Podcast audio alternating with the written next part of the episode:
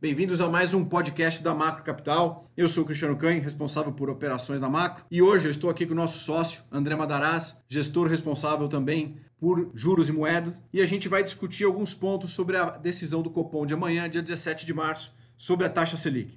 André, bem-vindo ao nosso podcast. Obrigado pela participação, obrigado pela parceria. André, me ajuda aqui com alguns pontos. O que você acha que são as maiores preocupações do Banco Central nesse atual momento de Brasil e mundo? Cris, entendo que a maior preocupação do BC neste momento é a escalada da inflação corrente, dado o mandato do BC de metas de inflação.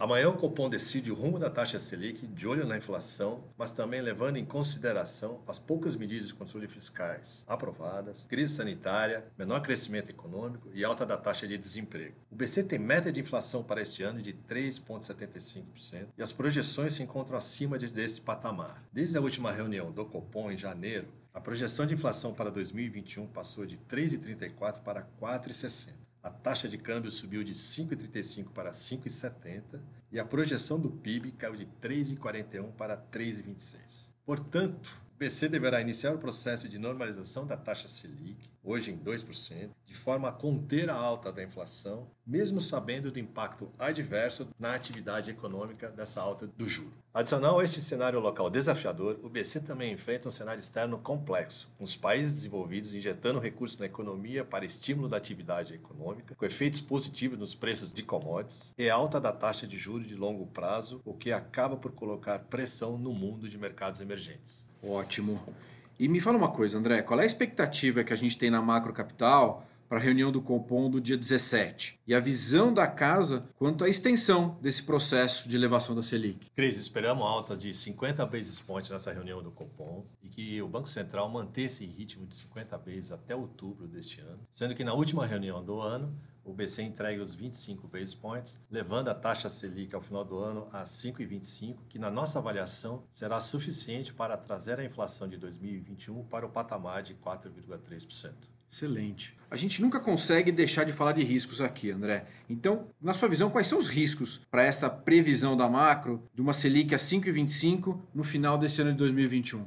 Cris, eu vejo que o nosso risco aqui na taxa de juros é para cima, ou seja, que o 5,25 ao final do ano não seja suficiente para trazer a inflação para baixo ou mesmo para lidar com os desafios que comentamos há pouco que temos esse ano, crise sanitária, fiscal, político adverso e tudo mais. O importante ressaltar que após a reunião do Copom, o comunicado nos dará uma direção dos próximos passos do Banco Central. Esse tema é importante porque esse comunicado do Banco Central vai nos dar algumas pistas do futuro da política monetária de médio e curto prazo que o Banco Central vai implementar. Perfeito.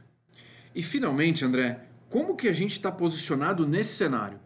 Cris, nós temos atuado de forma tática nos mercados locais, se aproveitando da volatilidade atual dos preços dos ativos. Após a reunião do Copom, caso ele realmente entregue os 50 basis points e o comunicado do, do BC seja claro ou dê uma, uma clara pista quais serão os próximos movimentos do Banco Central. Nós vemos oportunidade na parte curta da estrutura termo de taxa de juros. O mercado hoje apressa mais altas do que será necessário para conter a alta da inflação. E para finalizar, esse início de normalização da taxa de juro irá contribuir para baixar a volatilidade do BRL, o que contribui positivamente para a economia. Ótimo. Obrigado, André. Este foi mais um podcast da Macro Capital. Para nos acompanhar, por favor, acesse www.macrocapital.com.br. Até a próxima.